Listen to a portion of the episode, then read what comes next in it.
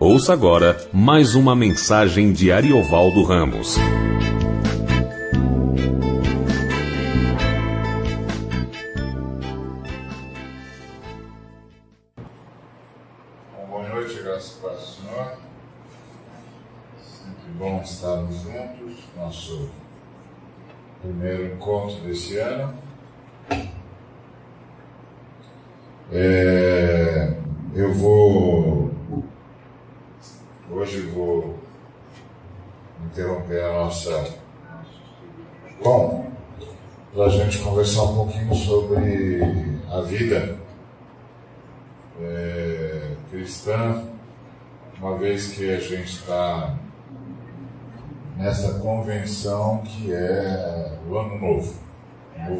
É uma convenção que, que a gente tem, que é a nossa forma de marcar o tempo.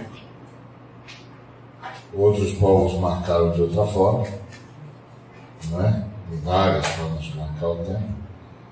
Mas uh, nós acabamos por impor ao mundo a nossa forma de marcar o tempo, porque a fé cristã venceu no Ocidente o Ocidente se impôs ao mundo de alguma maneira.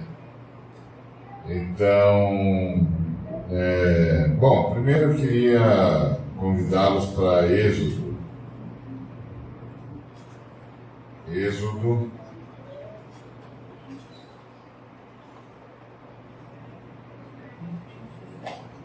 capítulo 12.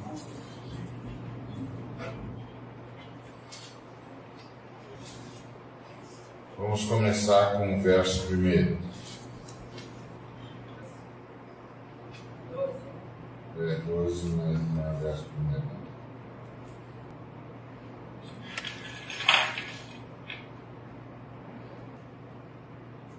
É, 12 primeiro. Disse o Senhor a Moisés e a Arão na terra do Egito: Este mês será o principal dos meses, será o primeiro mês do ano. Falai a toda a congregação de Israel, dizendo: Aos dez deste mês, cada um tomará para si um cordeiro, segundo a casa dos pais, um cordeiro para cada família. E versículo 11.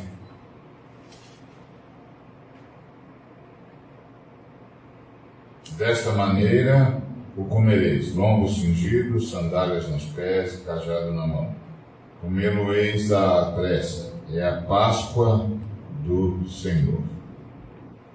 Bom, vamos orar. Obrigado, Senhor, por tua palavra, obrigado por tua misericórdia, que a tua palavra trabalhe no nosso coração para a tua vontade. Em nome de Jesus. Amém. Bom, esse é o texto da saída do povo de Israel da, da escravidão. E o Senhor então prepara o seu povo para ir embora. E ele diz uma coisa interessante: que esse povo que está sendo liberto vai ter a Páscoa, o mês da Páscoa, como o seu principal mês e o seu primeiro mês do ano. Ou seja, o ano vai começar com eles celebrando a sua libertação.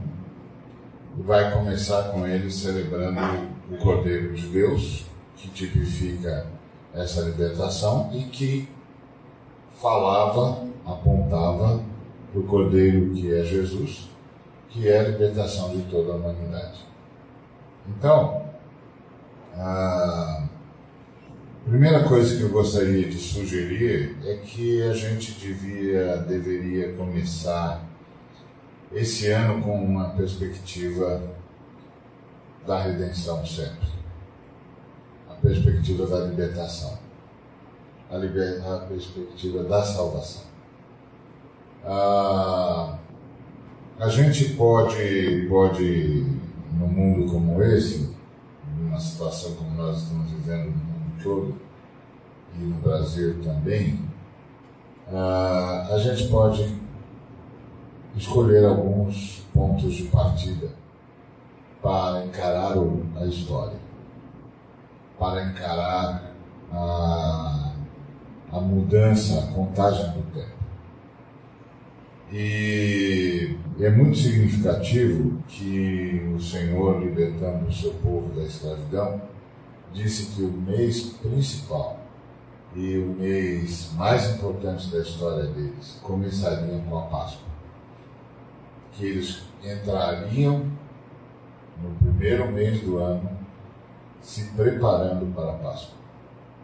Em dez dias, eles participariam da Páscoa. E durante toda a sua geração, eles se lembrariam que foram libertos e que é a libertação que deve dar o tom da sua existência. A redenção é que deve dar o tom da sua existência. A Páscoa é que deve dar o tom da sua existência. O Cordeiro sendo é, sacrificado por amor dos homens é que deve dar o tom da sua existência. Então, como nós cristãos começaríamos bem a contagem ou a recontagem do tempo, porque é o que nós estamos fazendo, começando a contar o ano de novo. É uma, é uma convenção, é óbvio. É uma convenção que muda de cultura para cultura, de país para país, mas que se universalizou a partir da, do triunfo da fé cristã sobre a história, que passou então a contar o tempo a partir do Cristo, da visitação do, de Deus.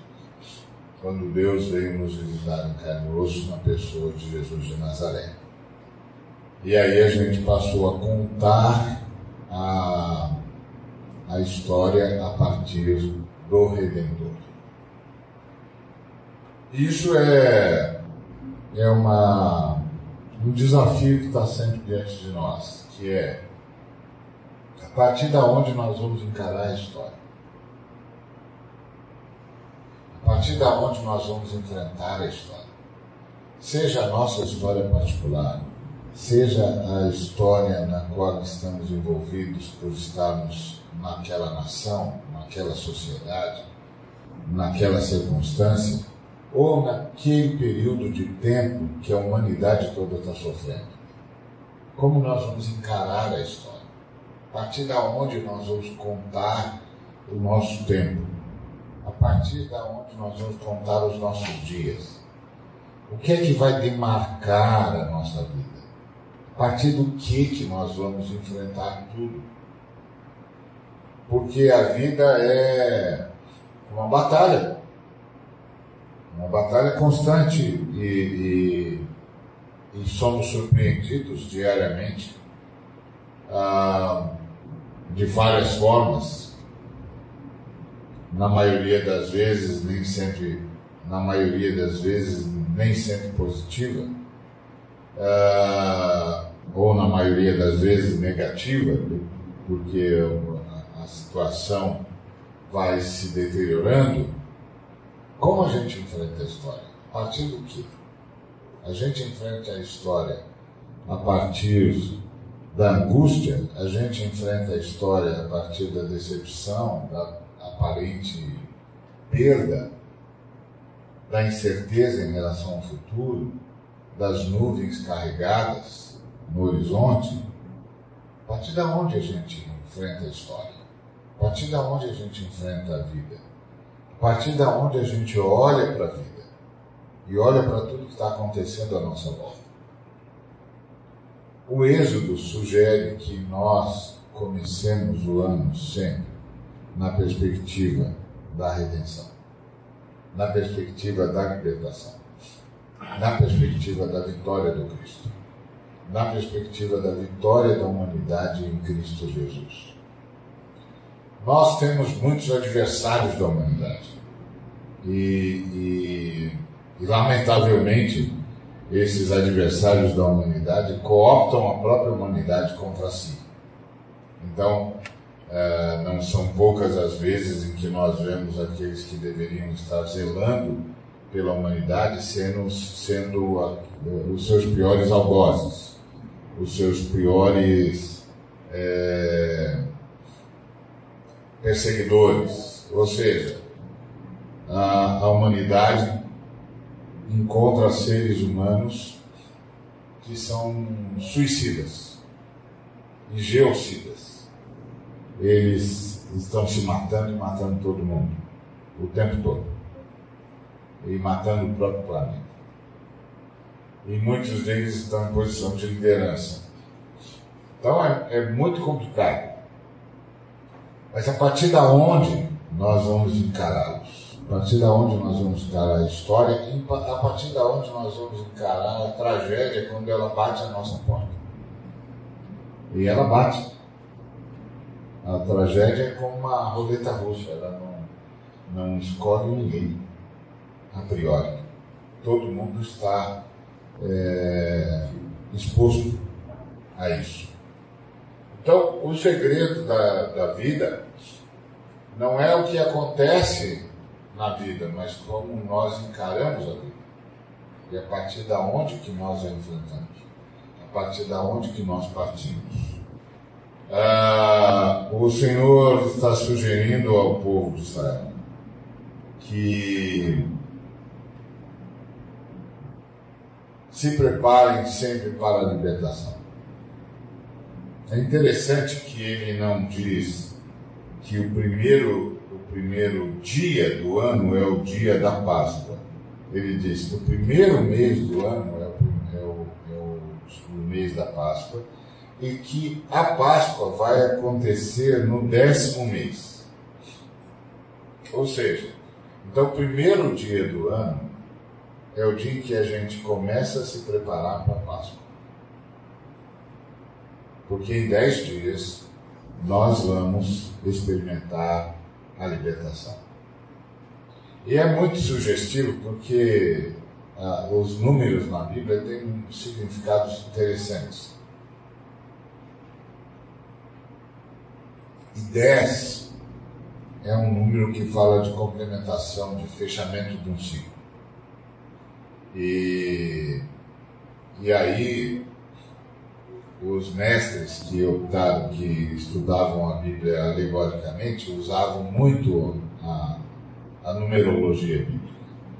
É, eu não uso muito porque é, é complicado você usar demais a, a, a alegoria, porque depois os irmãos não sabem mais a diferença entre, entre o que é um estudo exegético da Bíblia e o que é um estudo alegórico da Bíblia.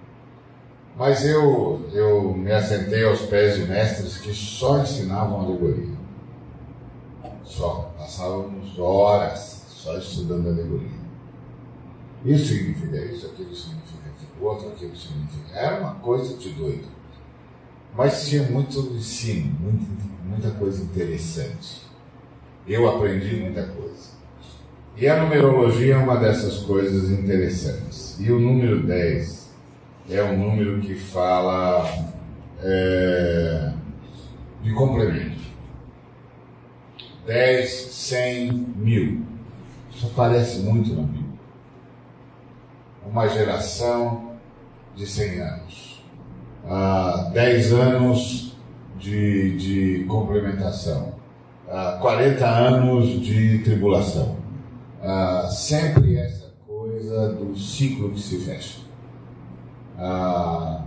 E, e, e os, as conjugações que eles fazem com a alegoria é muito interessante. Por exemplo, 40 anos, que é o ano da tribulação, é a multiplicação de 4, que é o número do homem sob queda, ah, vezes 10, que é o ciclo fechamento do ciclo. Ou seja, ah, durante quatro décadas, vocês serão lembrados de que são seres caídos. No final de quatro décadas, o ciclo do ensino se fecha e vocês entrarão na Terra Prometida. Então é muito, é muito rico. E é interessante Deus dizer isso para o povo de, Israel aos 10 deste mês, nós vamos fechar o ciclo. E vocês vão comer rapidamente porque é o dia do juízo para eles e o dia da libertação para vocês. Eles serão julgados e vocês serão libertos. É um binômio interessante. Né? Os opressores serão, serão julgados e os opressos serão libertos. Então, como é que a gente encara a vida? A gente encara a vida, e essa é a sugestão de Deus, que a gente encare a vida a partir da libertação que Ele provê em Cristo Jesus. E no nosso caso, isso é extremamente rico, porque a libertação que nós temos em Cristo Jesus é diária. Eu estou com vocês todos os dias. Eu não deixei, não deixarei vocês na orfandade. Eu estou com vocês todos os dias. Até que o tempo termine. Eu estou com vocês todos os dias até que o tempo termine. Então, a nossa perspectiva é sempre a perspectiva da redenção. É sempre a perspectiva da libertação. É sempre a perspectiva da salvação. É sempre a perspectiva de que Deus há de julgar os opressores e libertar os oprimidos. De que a história ah, está agora sob a marca da redenção e não sob a marca da condenação. Portanto, isso vai mudar. Não importa se, se a luta é particular, se a luta é, é local, se a luta é, é, é nacional, se a luta é internacional. Isso vai mudar. Porque o Cordeiro triunfou. Porque Deus é Deus libertador. Porque Deus é Deus de salvação. Porque Deus é Deus de redenção. Então isso vai mudar. E é, e é interessante porque essa perspectiva que faz com que a gente se levante contra o mal. Porque se você não tiver essa perspectiva da redenção, você vai ter a impressão de que o mal vai sempre vencer. Porque o mal é, ele é insidioso, ele é cheio de, de marketing, ele é cheio de prestidigitação, né, é cheio de barulho, de distração. E você, e você vai perdendo foco, vai sendo enredado pelas más notícias, pelas coisas ruins, pelo, pela expectativa péssima, pelas nuvens carregadas. Né? Fica a impressão, às vezes, de que você está sendo cercado e sufocado. Mas isso vai mudar. Porque Deus veio para libertar. O Espírito do Senhor Deus está sobre mim. E o Espírito do Senhor me ungiu para libertar. Para libertar os cativos. Para pôr em liberdade os algemados. Para anunciar o ano aceitável do Senhor então, a, a sugestão do Senhor, eu penso que nós deveríamos acatar. Que nós olhássemos para tudo na nossa vida, na perspectiva da redenção. Na perspectiva da vitória do Redentor. E não das notícias que chegam a nós porque é a perspectiva da vitória do Redentor que nos torna ah, firmes o suficiente para enfrentarmos o mal e nos levantarmos contra ele. Não importa como ele apareça na nossa vida. A perspectiva de que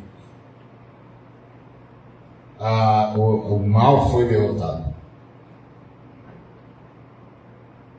Cristo Jesus derrotou o mal. O mal foi derrotado. Por isso nós nos preparamos para a Páscoa. nós nos preparamos para desfrutar do Cordeiro. Nós nos preparamos para abraçar a sua libertação. Nós nos preparamos para abraçar a sua redenção. E para sermos abraçados por essa redenção. Por sermos abraçados por essa libertação. Isso é, faz a gente enfrentar qualquer situação. Situações familiares. Isso vai mudar. O Cristo vai interferir. Ele vai mexer no coração empedernido. Ele vai tocar na mente cauterizada. Ele vai mudar isso. Ele venceu o mal. O mal não tem mais como triunfar. Então, uh, a gente ganha então uma, uma outra disposição. E é interessante a, a fala do versículo 11, porque o Senhor diz: Vocês se preparem para comer do cordeiro, e desta maneira o comereis. Lombos cingidos, ou seja, se estão prontos para a viagem, sandálias nos pés, cajado na mão. E vocês vão comê-lo apressadamente. É a Páscoa do Senhor. Ou seja, você faz isso como quem está saindo, como quem está indo para a batalha, como quem está indo para a viagem, como quem vai, vai dar o primeiro passo, como quem vai embora, como quem não é mais prisioneiro de nada. Nada mais pode aprisioná-lo. Você está pronto para ir em direção da liberdade, em direção da vitória, em direção da bênção do Senhor, da terra prometida. E você participa da Páscoa com pressa. Isso é muito interessante. Muito interessante. Se você considerar que Deus está dizendo aos judeus, ao seu povo: hoje eu vou dar o golpe final.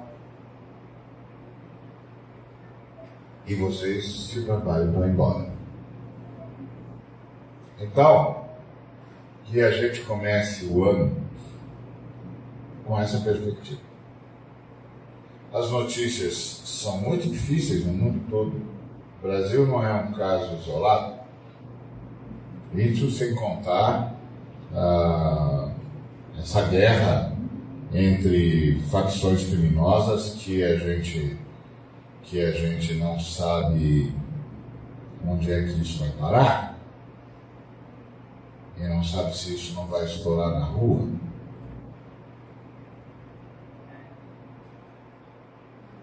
Bom, não vou entrar no detalhe porque é, é, é aquém de qualquer comentário. É... Mas o fato é, como nós vamos enfrentar tudo isso? Nós vamos enfrentar a vida a partir do Cristo. Agora, como é que se enfrenta a vida a partir do Cristo? Como é que se, como é que se é, degusta, se alimenta da Páscoa a partir do Cristo. Lá no, no, no, no Egito, era uma coisa extremamente ah, gastronômica, não é? O cordeiro estava lá, estava assado, estava pronto para ser digerido, todo mundo está comendo, e vai sair ah, comendo as pressas. Todo mundo comendo rápido, tem que comer todo o cordeiro, não pode deixar nada. Se é, se é a família pequena, tem que chamar outra família, não pode sobrar, tem que ser rápido, e porque nós vamos embora. Então é bem gastronômico. E no Novo Testamento, como é que a gente digere o? E aí eu gostaria de convidá-los para É, primeira, de Tessalon... primeira aos Tessalonicenses, primeira carta de, do apóstolo Paulo aos Tessalonicenses, no capítulo de número 5,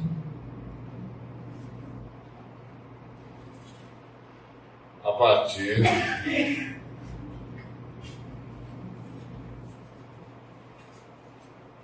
do versículo 16. Primeira de Tessalonicenses, capítulo 5, a partir do versículo 16.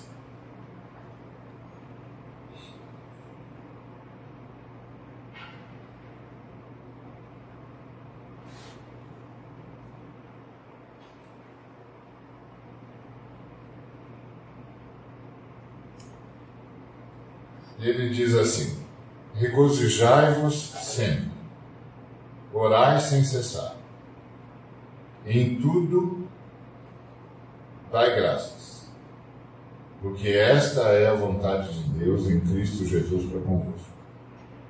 Não apagueis o espírito, não desprezeis as profecias. Julgai todas as coisas retendes, retende o que é bom e abstende-vos de toda a forma de mal.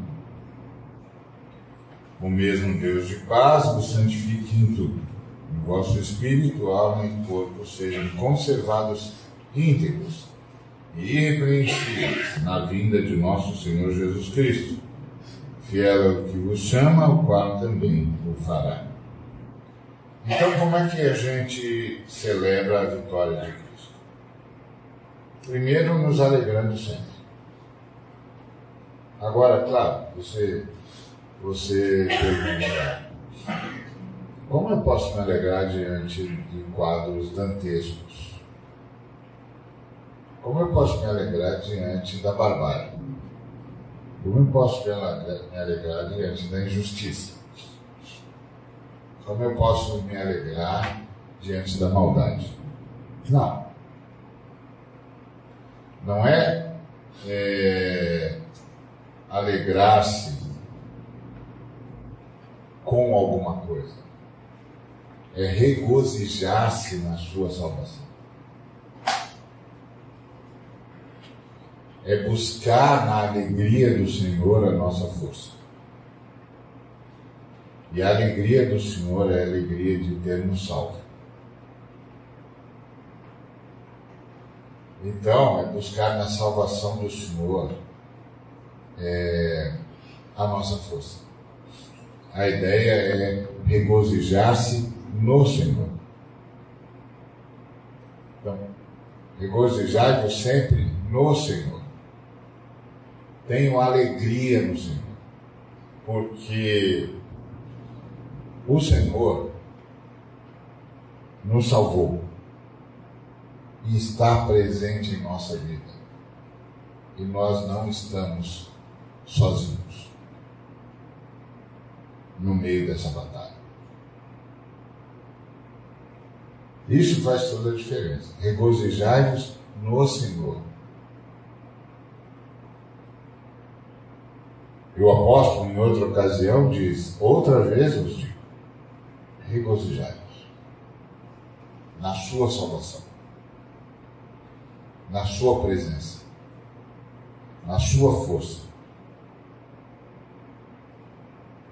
Porque é essa força, é essa presença do Senhor que faz a gente relativizar o mal, que faz a gente ter consciência de que o mal não dará a última palavra. Ele não pode ele não tem como superar o Senhor. Então, regozijai-vos sempre no Senhor. E essa certeza de estar com o Senhor, do Senhor estar conosco, é que nos disponibiliza para a vida. Porque a única maneira de sermos derrotados é nos deixarmos ser acometidos por um sentimento de derrota. É a única maneira. Nós não somos assim. Ô, Jota, você tá bom, hein? Fugiu da igreja hoje? Sou refugiado. É refugiado? Todos nós somos. Tudo bem, Todos nós somos refugiados, é isso mesmo.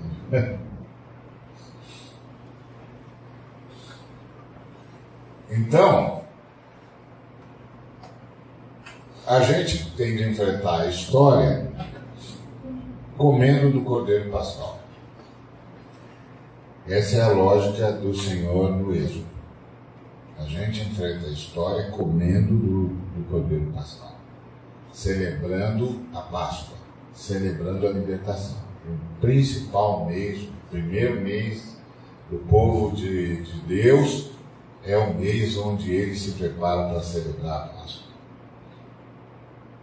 Então, como é que o, o ano começa para o povo de Deus? Na perspectiva da redenção, na perspectiva da vitória do Cristo, na perspectiva da presença do Cristo. Como no Novo Testamento a gente é, digere o Cordeiro, regozijando-nos no Senhor.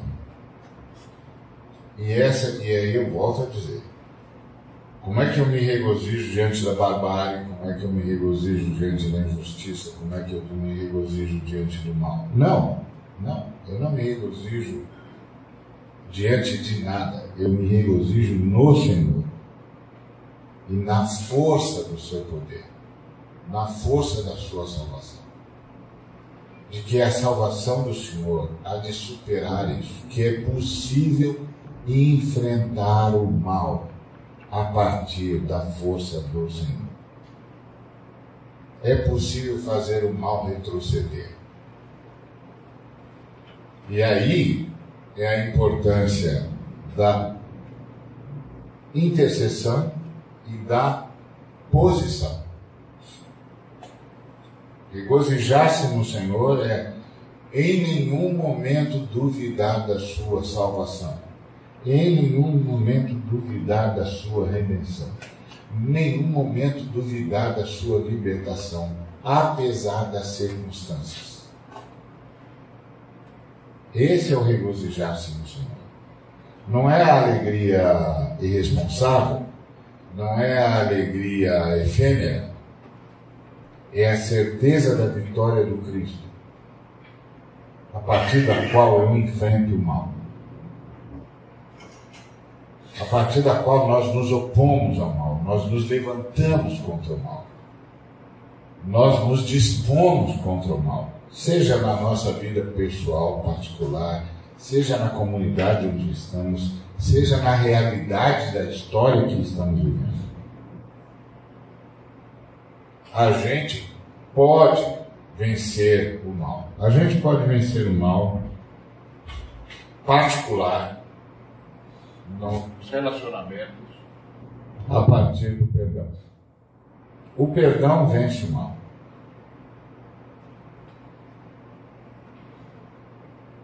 Porque tudo que o mal quer provocar é o ódio,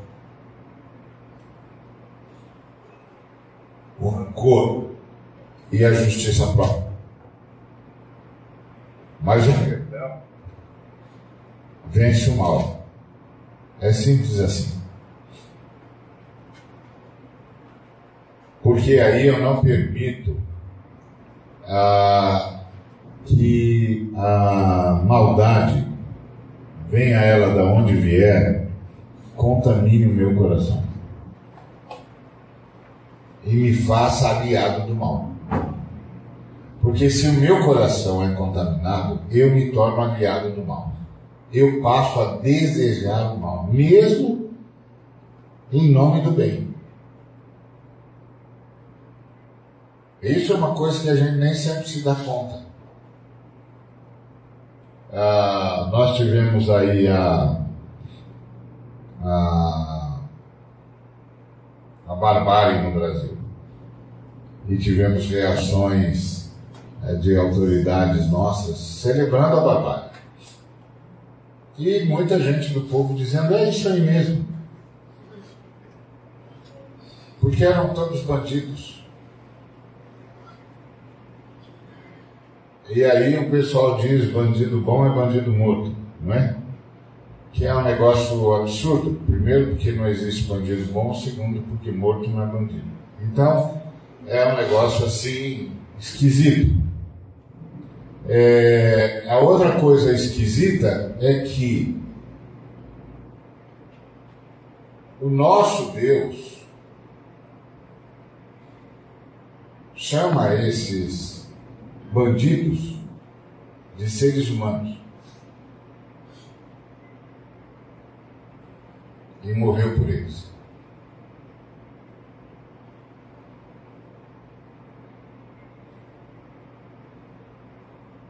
E muitos, muitos dos nossos grandes irmãos que fizeram história da igreja saíram das cadeias,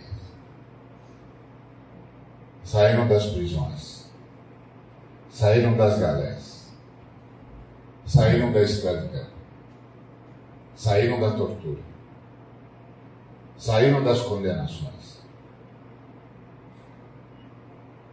eram bandidos para todo mundo, mas para Deus eram pessoas cujo nome estava escrito no livro da vida.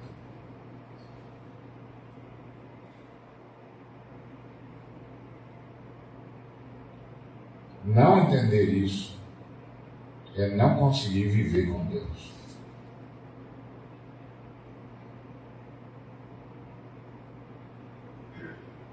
É não conseguir viver com Deus. Se subir ao seu coração qualquer coisa que se pareça com esse tipo de afirmação, você precisa questionar sua salvação. Você precisa questionar a sua relação com o Espírito Santo. Você precisa se perguntar se você nasceu de novo. Porque os cristãos só conhecem a misericórdia, o perdão, o amor e a bondade. Nós não celebramos barbáries. Nós não acolhemos bárbaros. Nós não admitimos que o sangue humano manche as sarjetas.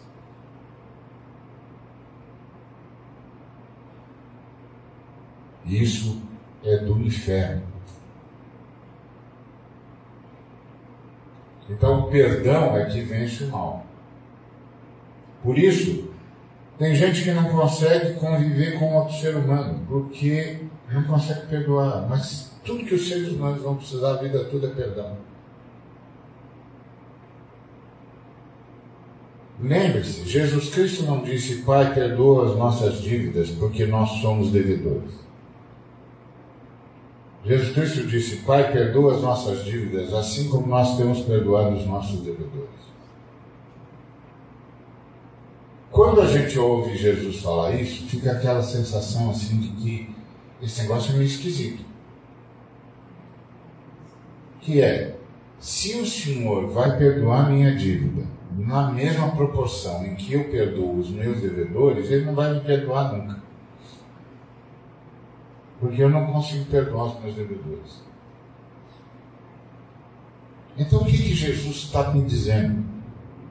Bom, primeiro, ele está me dizendo que eu, precisando, que eu vou precisar de muita ajuda para fazer isso. Para perdoar os meus devedores.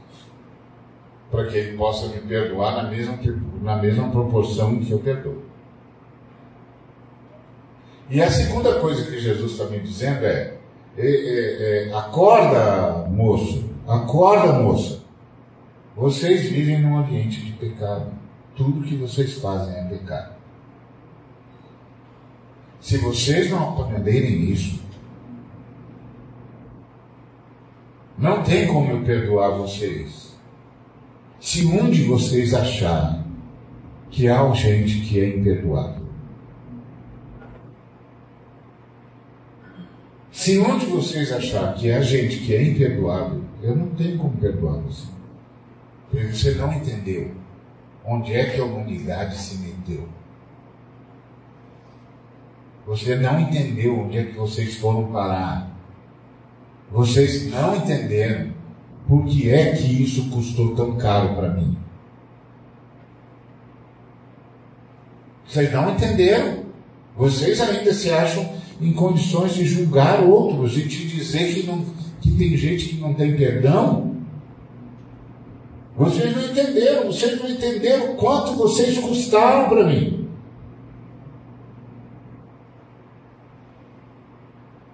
Então, como a gente se levanta no mal? A gente se regozija porque a gente pode perdoar.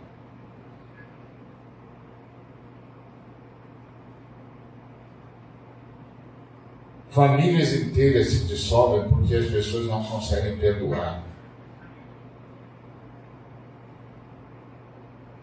E por que, que não consegue perdoar? se daqui a alguns segundos você também vai precisar de perdão.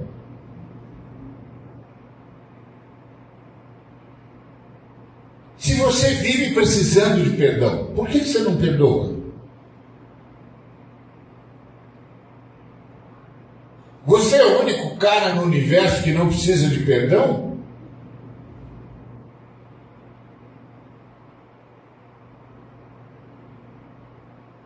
Precisa sim, senhor, precisa sim, senhora.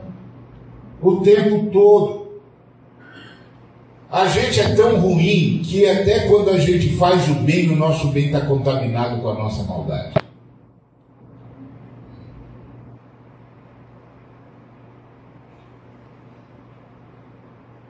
Então, por que a gente não perdoa? Agora, é a situação que nós estamos vivendo na barbárie brasileira. Por que, que o Brasil tem essa barbárie no, no sistema penitenciário? Porque o Brasil é um país que não perdoa.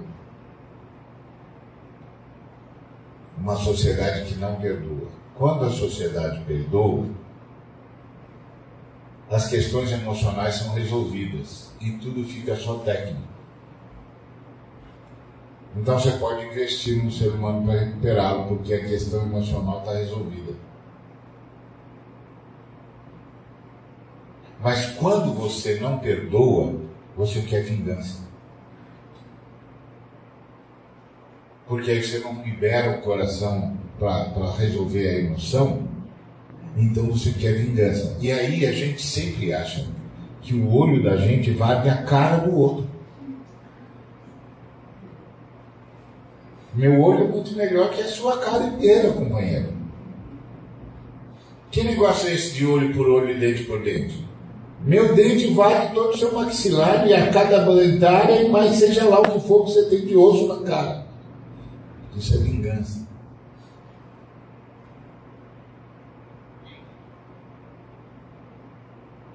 Só há justiça onde houver perdão. Porque onde não houver perdão, que haverá é vingança.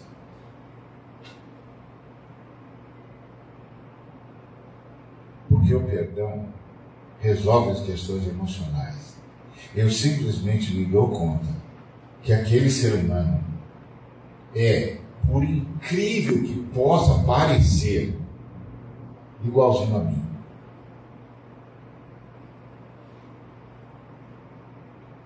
Igualzinho a mim.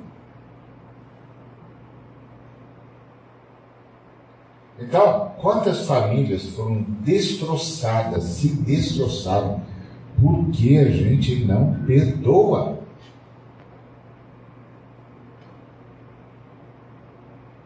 Nações inteiras, nossa nação está se destroçando. Porque o espírito que há entre nós não é um espírito de perdão. Então nós nunca vamos conhecer a justiça.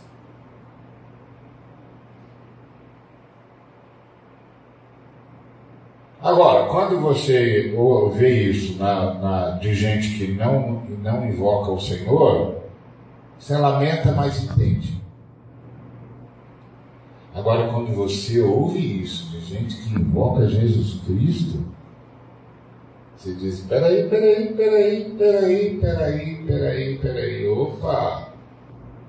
Para no ar aí, amigo. Você sabe quem você invoca?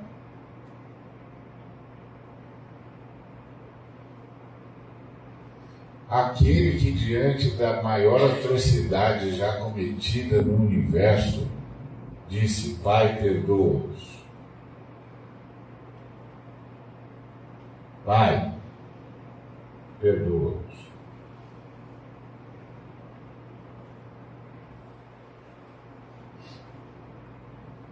E um outro discípulo seu, quando estava sob apedrejamento, disse a mesma coisa: Pai, não lhes impute esse pecado.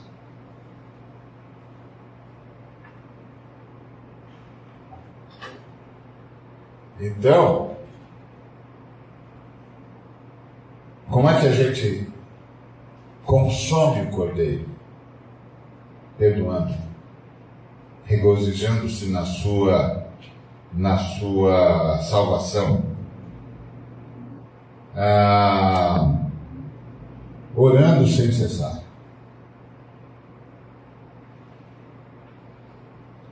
Intercedendo por todos, o tempo todo. Nós somos os únicos que podem fazer as trevas retrocederem.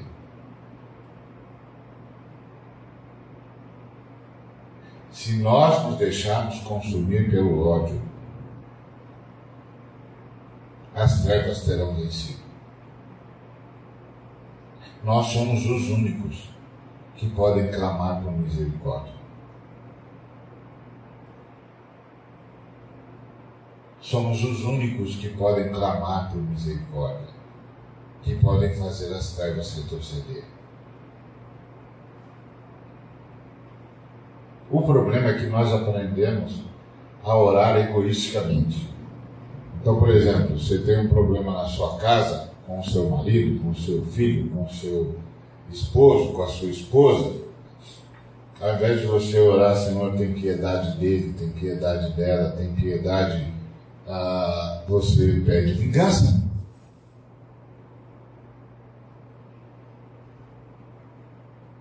Mas o Senhor estava esperando que a gente pedisse misericórdia.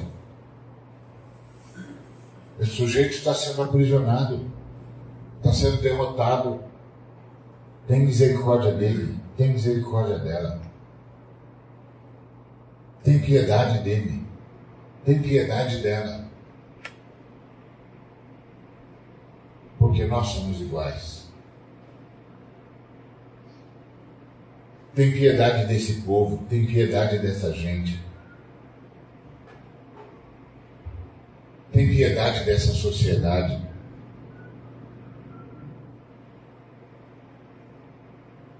Porque nós, nós somos todos pecadores. Tem piedade de nós.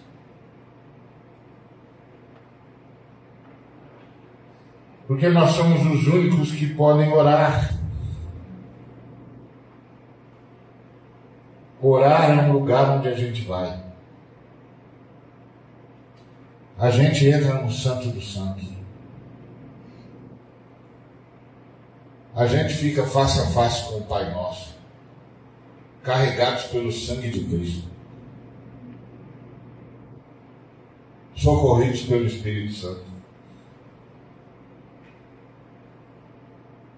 que intercede por nós com gemidos inexprimíveis.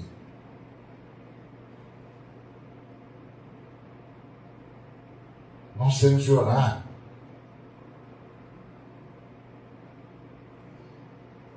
Nós temos de orar.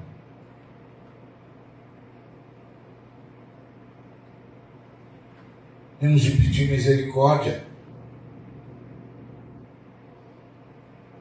Nós não podemos permitir que o ódio que campeia a sociedade encontre espaço no nosso coração.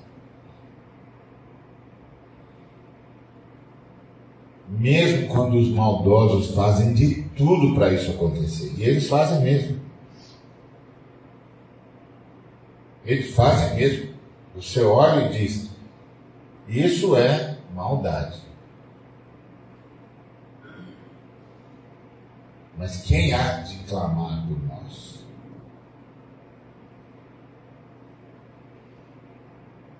Quem irá a esse povo de dura serviço? É a pergunta do Senhor a Isaías.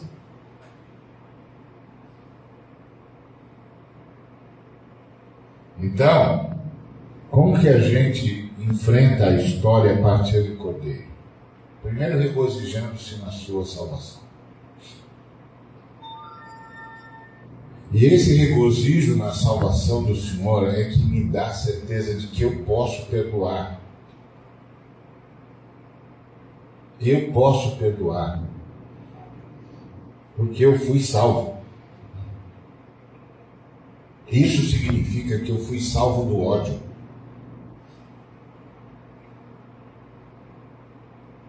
Eu fui salvo do ódio. Porque essa é a marca do inferno. A marca do inferno é o ódio.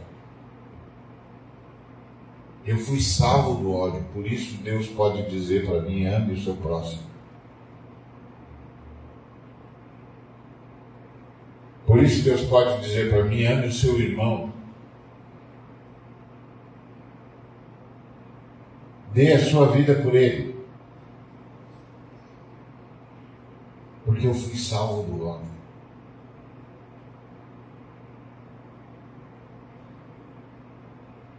Isso é salvação. Se eu não fui salvo do ódio, eu fui salvo do quê?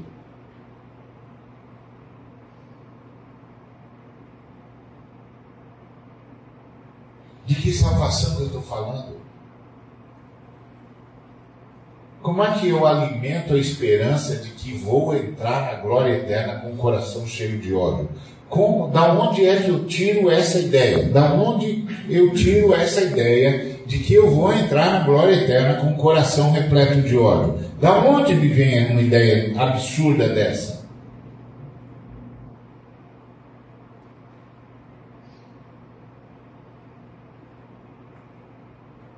Se eu tenho um coração cheio de ódio, eu não pertenço à eternidade. Eu não fui salvo.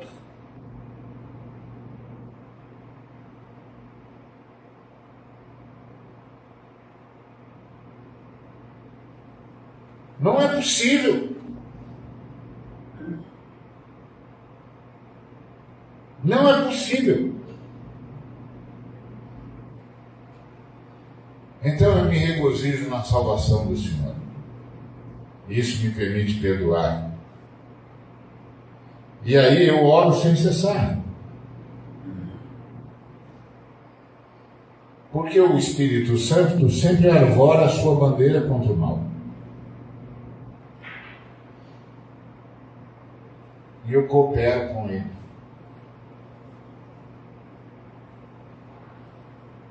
Eu oro por misericórdia, por piedade.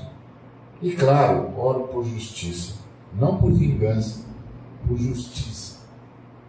E justiça é uma nova realidade onde todos desfrutam igualmente de tudo que Deus é e de tudo que Deus doa. Justiça não é quando os maus são punidos, justiça é quando os maus são recuperados.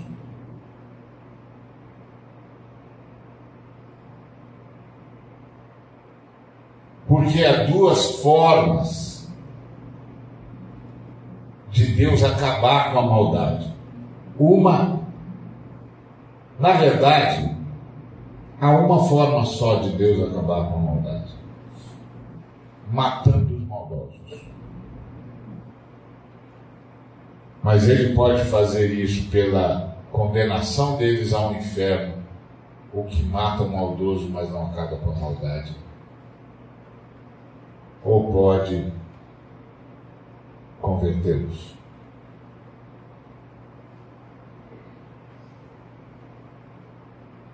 Mata o maldoso e mata a maldade.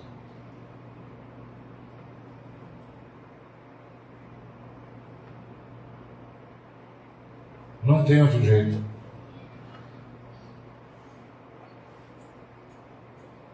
Então eu oro para que eles se arrependam. Para que eles possam desfrutar de tudo que Deus é e de tudo que Deus doa. E aprendam a repartir, a partilhar, a abençoar.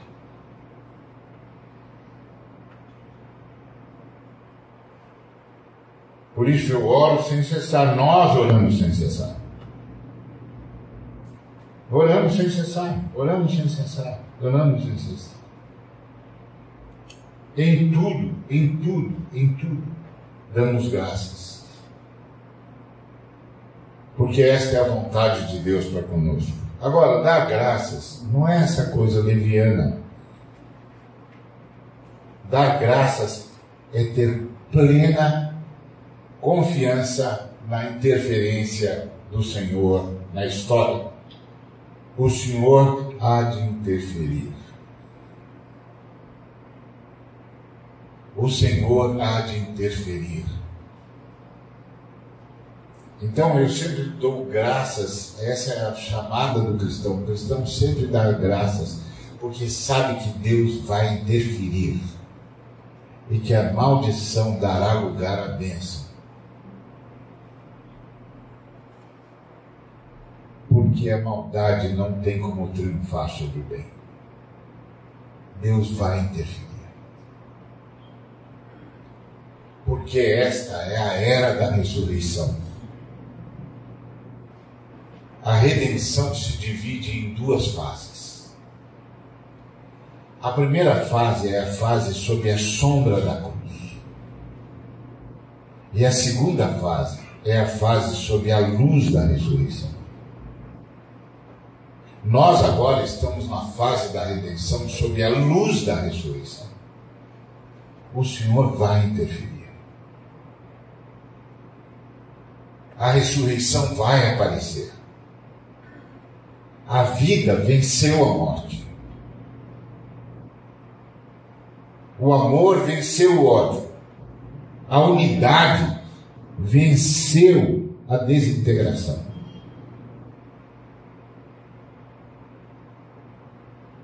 Então é assim que a gente encara a história. E é por isso que a gente se levanta contra o mal. Porque essa é a ideia. Então, a ideia é: eu me regozijo na salvação do Senhor. Essa salvação do Senhor me permite perdoar Perdão é a ação mais poderosa do universo. Só existe universo porque a Trindade perdoou.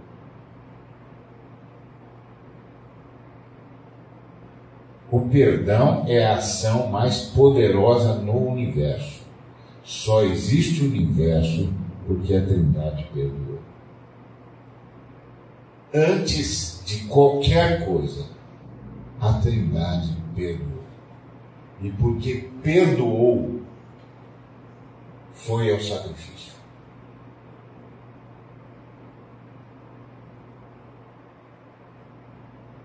Por isso, a primeira fala de Deus foi: haja perdão.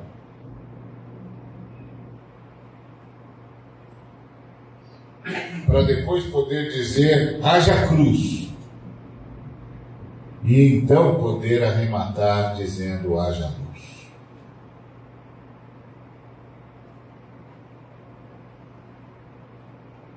Perdão é a ação mais poderosa no universo.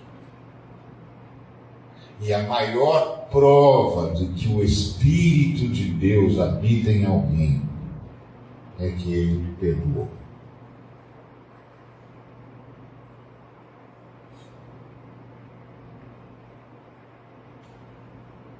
A pessoa perdoou.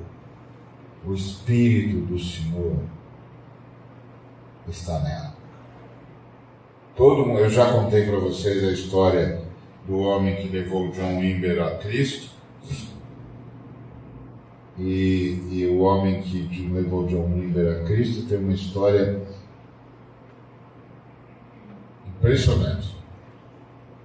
Ele levou um jovem para morar na casa dele, o jovem estuprou e matou a filha dele. Ele disse para a mulher: Eu preciso achá-lo antes que a polícia o ache. Porque ele era muito bem quisto na cidade. Ele achou o jovem antes da polícia. Levou o jovem e entregou na polícia. E garantiu a integridade física do jovem. Porque se, se a polícia tivesse achado o jovem antes, ele o teria matado. Mas ele achou e ele garantiu a integridade física do jovem. Depois, ele visitou esse jovem diariamente. Até que esse jovem entregou a vida para Cristo. E quando esse jovem foi condenado à morte, e no dia da execução, ele estava lá e chorou como um pai que perde um filho. E no dia seguinte, as manchetes daquela cidadezinha, dos jornais daquela cidadezinha, como se os jornais tivessem combinado, estampavam na primeira página, pela primeira vez, nós vimos um cristão.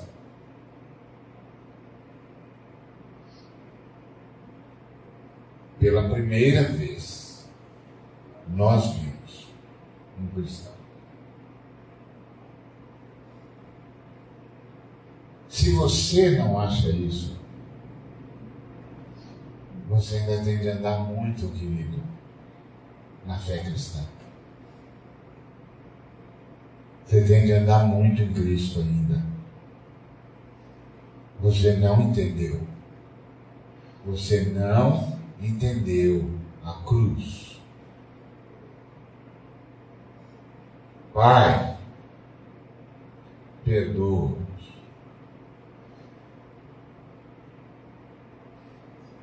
Você não entendeu a cruz. Você ainda não chegou. Você precisa chegar, irmão. Você precisa chegar, irmão. Você precisa chegar na cruz.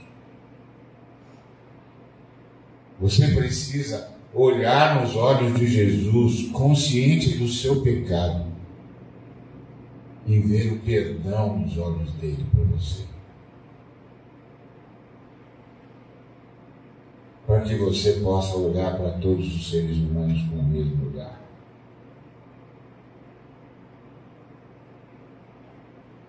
Você não chegou lá, irmão.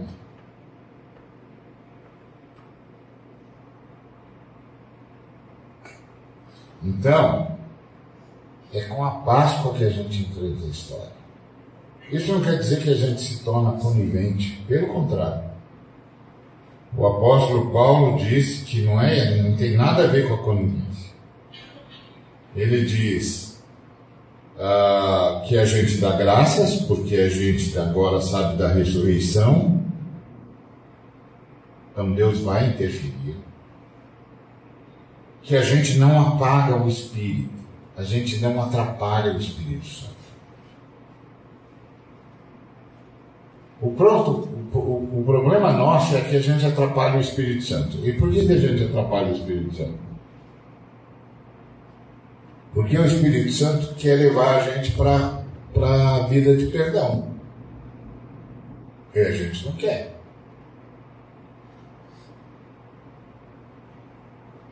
Toda vez que o Espírito Santo vai levando a gente para o lugar do perdão, a gente, não, mas o senhor viu o que ele fez? O senhor viu o que ela fez?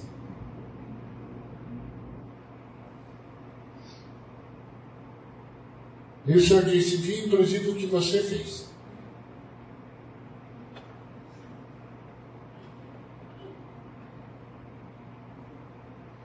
Você quer que eu trate você do mesmo jeito?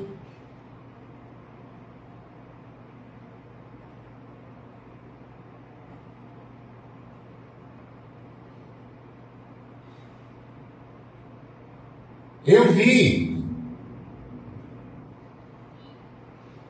Eu vi do alto da cruz. Eu vi. Eu vi toda a humanidade do alto da cruz. Eu vi cada um de vocês. E eu disse: Pai, perdoa.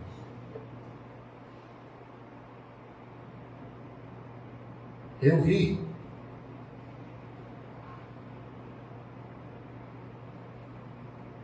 Então, por isso que nós cristãos não convivemos com a barbárie.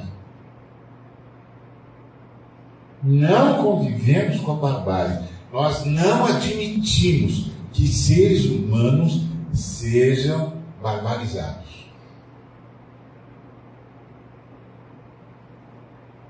De jeito nenhum, sob hipótese alguma.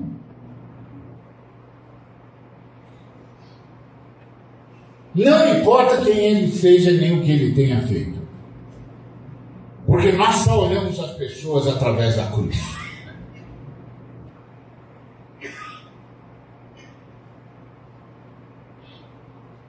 Então, orai sem cessar. Vem tudo dar graças. Não apague o espírito, não atrapalhe o espírito. A salvação é uma ação de Deus por sua graça, concedendo-nos fé. E a transformação é uma ação de Deus por sua graça, aplicando-nos a cruz. Então a gente resiste à cruz.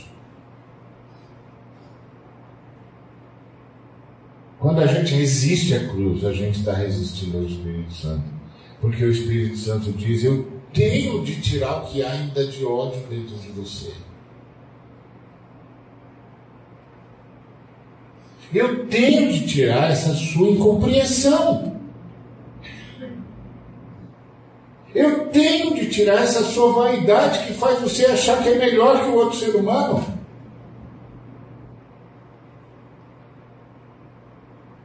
Eu tenho de tirar de você essa visão tortuosa que você tem acerca de si, que você faz, que faz você pensar que você não faria aquela coisa. Mas você faria do mesmo jeito.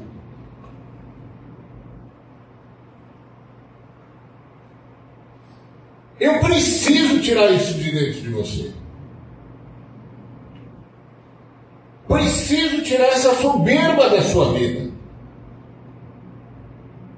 Eu preciso aplicar a cruz na sua vida.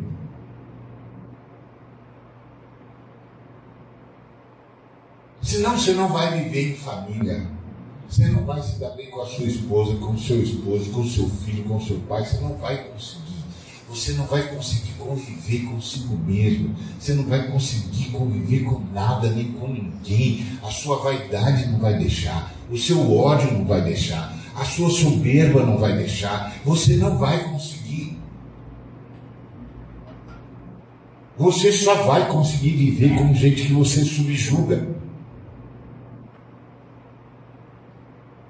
Você vai ser um tirano, uma tirana, você vai ser um escravista. Você não vai conseguir viver com gente.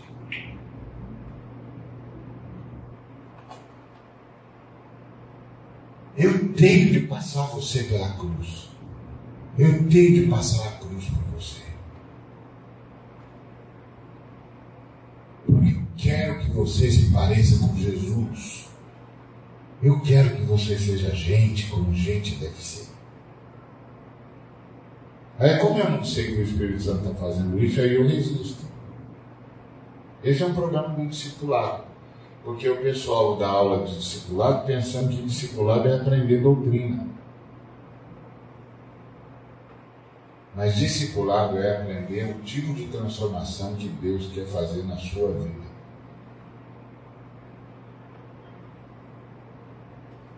para que você não impeça o Espírito Santo quando isso acontecer.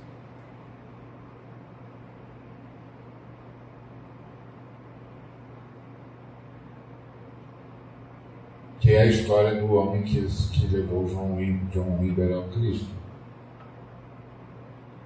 Quando isso aconteceu, aquela tragédia não era obra do Espírito Santo. Mas diante daquela tragédia, o Espírito Santo chegou para ele e disse: e agora, o que, que nós vamos fazer? Nós vamos reagir como todo mundo?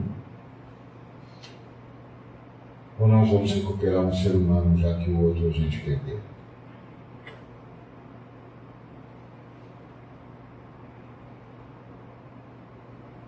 O que, que nós vamos fazer, filho?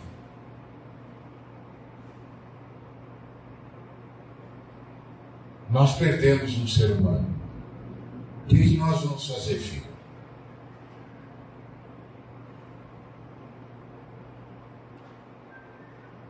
Nós vamos matar outro ser humano ou nós vamos recuperar?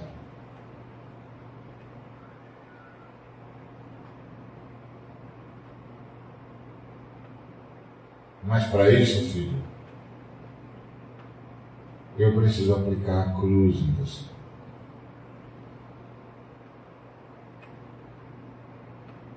Você vai perdoar. Você vai interceder. E você vai ser o meu instrumento para recuperar esse homem para a eternidade. Já que nós o perdemos para a história. Essa é a fé cristã. Nós recuperamos seres humanos para a eternidade.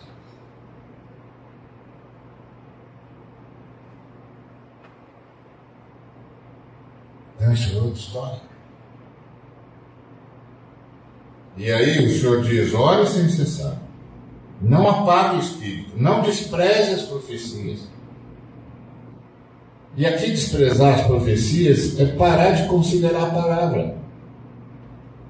Porque profecia aqui não é futurismo, não é vaticínio.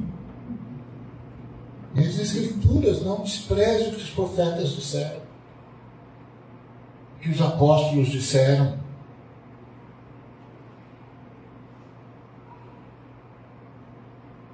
Medita na lei do Senhor, na palavra do Senhor. Não despreze isso. Você sabe qual é a pior coisa quando você vai para uma reunião onde a palavra do Senhor devia ser exposta e é, aí a palavra do Senhor não é exposta e você sai de lá com o coração seco? É, sabe qual é a pior coisa? É isso, começa a não, não ter mais vontade de voltar para as profecias. Nós pregadores tínhamos de ter um objetivo só, pelo menos. Que quando a gente terminasse de expor a palavra, as pessoas ficassem encantadas com a palavra e dissessem: Eu preciso conhecer mais essa palavra. Eu preciso visitar mais esse livro. Eu não sabia que tinha tanta coisa maravilhosa aqui. Eu não sabia que Deus falava desse jeito. Não despreze as profecias. Elas nos alimentam. É um jeito de, de consumir o cordeiro. A palavra vai, vai brilhando dentro de nós. O Espírito Santo vai fazendo isso. E a gente vai sendo curado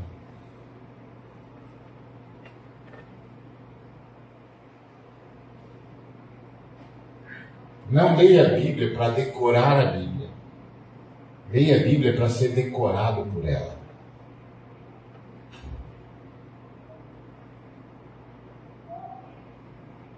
Tem gente que lê a Bíblia para decorar a Bíblia, depois desfila o quanto sabe da Bíblia. Não, leia a Bíblia para ser decorado pela Bíblia. A Bíblia mudar o ambiente interno seu. Ela decorar você. pintura nova no meu coração.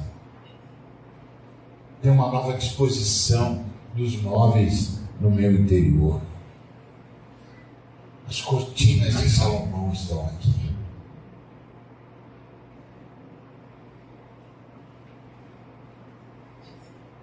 Então, essa é a ideia. Julgai todas as coisas, retende o que é bom. Não é falta de discernimento. Pelo contrário, é discernimento. Jesus Cristo cumpriu a lei. Não é a lei de Moisés, é a lei do jardim. A lei de Moisés é a lei que Deus deu para o povo de Israel ter condições de trazer o Messias. A lei do jardim foi a lei que nos matou. De todos os frutos que vocês podem comer, do fruto da árvore que está no meio do jardim, o dia que vocês comerem, vocês vão morrer. Então o Senhor precisava de. A, a, a gente precisava de um ser humano que pudesse cumprir a lei. Só que todos os seres humanos já estavam nas trevas. E para cumprir a lei tinha de ter um ser humano que estivesse na luz. Então, a eternidade, da eternidade, a Trindade provê um ser humano na luz, que voluntariamente se dispôs a cumprir a lei por nós. Então, essa é a ideia. A ideia de saber discernir de abster-se do mal, de entender o custo de tudo isso.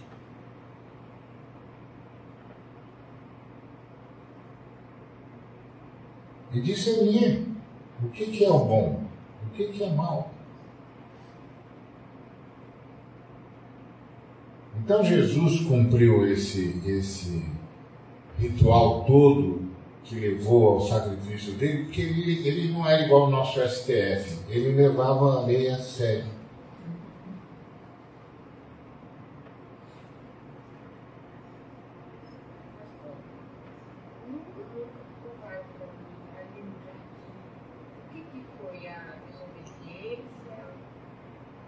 De desobediência. A desobediência é uma declaração de independência em relação a Deus. É dizer, não precisamos do Senhor para saber o que é certo e o que é errado. Não precisamos do Senhor para saber o que é bem e o que é mal. Quando os, os seres humanos decidiram ser independentes de Deus, morreram. Porque nós não temos como sustentar a nossa própria existência.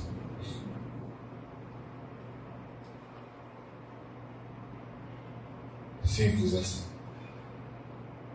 Então Jesus cumpre a lei. Então a gente retém o que é bom. A gente discerne. E a gente se abstém de toda forma do mal. Então a gente toma posição. A gente toma posição contra o mal. Mas jamais confunde o mal com o ser humano.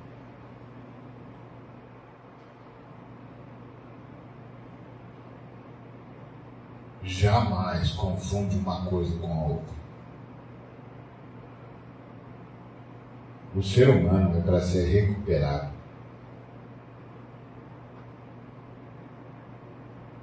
O mal é para ser enfrentado.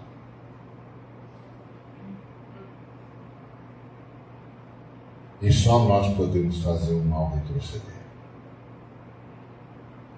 E é assim que a gente consome o cordeiro. E aí a gente vive um ano novo. Não porque o ano muda, mas porque a gente sim, a gente muda.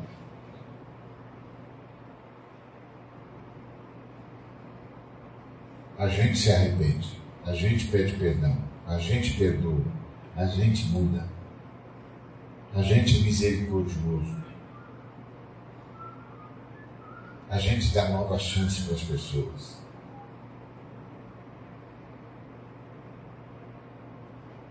E a gente se levanta contra o mal. A gente não aceita a maldade como um ato de liberdade.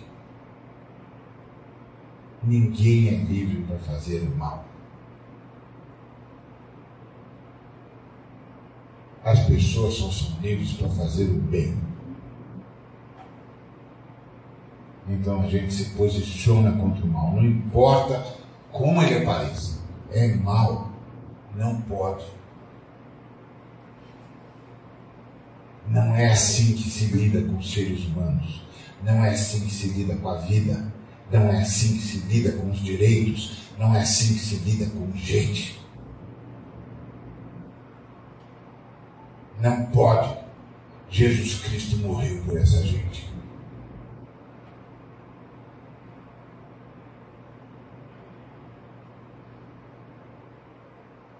Simples assim. Então, assim a gente enfrenta o mal no dia a dia e passa a contar o tempo de outra forma, a partir da ressurreição, a partir do perdão que é em Cristo Jesus, a partir da sua, da sua morte e da sua vida. E aí a gente sabe que pode perdoar, que pode amar, que pode servir, que pode ajudar, que pode abençoar, que pode começar de novo, que pode dar chances e que tem força para resistir ao mal. Força para resistir à maldade.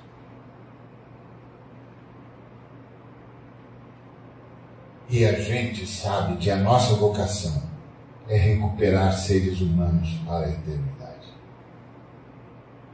Então a nossa pergunta sempre é essa: como a gente recupera isso tudo para a eternidade? Como a gente recupera essa gente para a eternidade? Como a gente recupera a cidade para a eternidade? Como a gente recupera a nação para a eternidade? Todos serão julgados.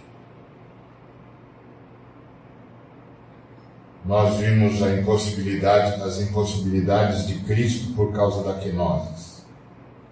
E vimos a onisciência abrangente de Deus é, ao lado da sua onisciência estrita.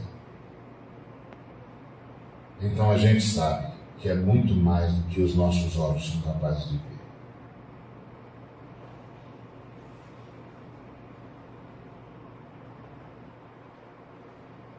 E que Deus leve em consideração as impossibilidades dele na quenose. Por que, que a gente não leva em conta?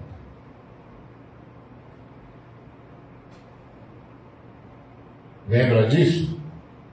Jesus disse para Corazim, para Betsaida e para Cafarnaum: se o milagre que eu fiz aqui eu tivesse feito em Tiro e Sidom e Sodoma, eles tinham se convertido. Aí por que o senhor não fez o milagre lá? Porque eu não podia estar lá. Não era o dia da visitação, eles nasceram antes do dia da visitação e eu não podia nascer entre eles porque eles não eram um povo que podiam me trazer. Então o que, que vai acontecer? Eu vou levar isso em consideração no dia do juízo. Isso chama-se onisciência abrangente. Deus não apenas sabe o que acontecerá, mas sabe tudo o que poderia acontecer.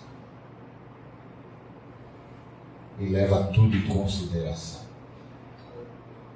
Se ele, que não precisa, faz, por que, que eu e você não fazemos?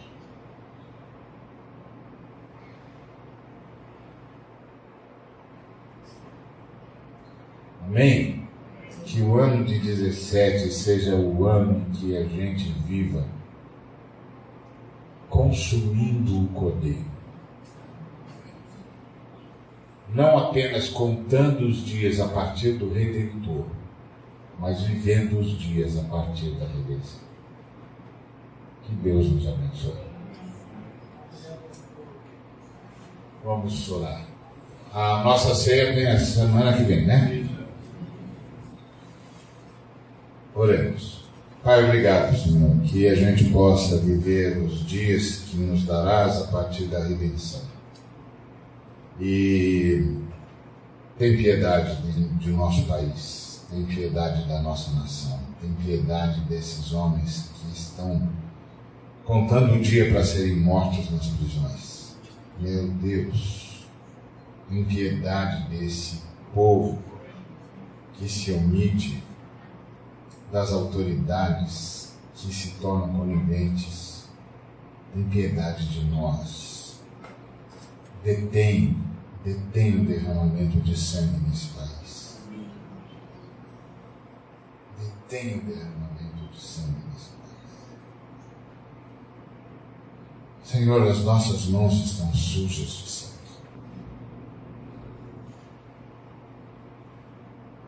Tem piedade.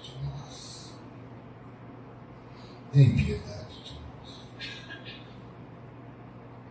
Debela maldade. Debela maldade. Desaloja os maldosos. Tem piedade de nós. E tem piedade de cada um de nós que chamamos, somos chamados pelo teu nome que possamos vencer o mal, vencer o ódio, pelo sangue do Cordeiro. Que possamos viver a comer da carne e beber do sangue do Cordeiro, da redenção diariamente. Para que o Senhor nos preserve, conserve o nosso espírito, a nossa alma, o nosso corpo livres do mal. Livre-nos, livre-nos do mal para o dia da visitação, da volta. Mantém-nos íntegros. Recupera a nossa integridade. Tem piedade de nós. Tem piedade do teu povo nesse país. Que perdeu a integridade. Que está se deixando consumir pelo mal consumir pela maldade. Tem piedade, meu Deus. Tem piedade de nós. E a cada um dos nós, de nós que cá estamos, visita-nos nas nossas lutas e dá-nos reagir a partir da redenção. Em nome de Cristo Jesus. Que a graça de nosso Senhor Jesus Cristo, o amor, a unidade de Deus e a comunhão, a amizade do Espírito Santo seja com cada um de nós com todo o povo de Deus e com toda a humanidade, hoje e para todos sempre. Amém.